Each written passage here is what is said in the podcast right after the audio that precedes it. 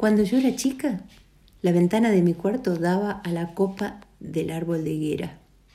Yo vivía en un primer piso. Entonces, desde la ventana veía que la higuera, esa vez, tenía tres higuitos verdes, todos pegaditos. Arriba de esos tres higuitos verdes vinieron unos cabecitas negras y armaron un nidito. Y ella puso tres huevos. Y yo le decía a mi mamá, mamá, mamá, se van a caer, se van a caer, están arriba de unos higuitos, los higuitos se van a caer, los huevitos se van a caer, se va a romper todo.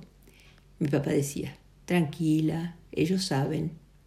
Pasó un tiempo, nacieron unos pichoncitos, todos chiquititos, pío, pío, todo el santo día. El papá y la mamá iban y venían con gusanitos, con cositas, les daban de comer.